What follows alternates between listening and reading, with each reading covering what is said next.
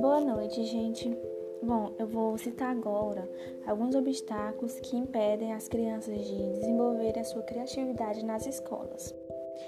É, a diminuição do tempo com os brinquedos e a imaginação, a disciplina e ordem que são exageradas, o excesso de exigências formais nas apresentações de trabalho. É, na faculdade também tem a, a obrigatoriedade de sermos alunos leitores, tem os currículos rigorosos. É, eu pesquisei também alguns elementos referentes ao professor, que vem a ser o desestímulo, o desânimo, o medo no, do novo, a falta de material nas escolas. É,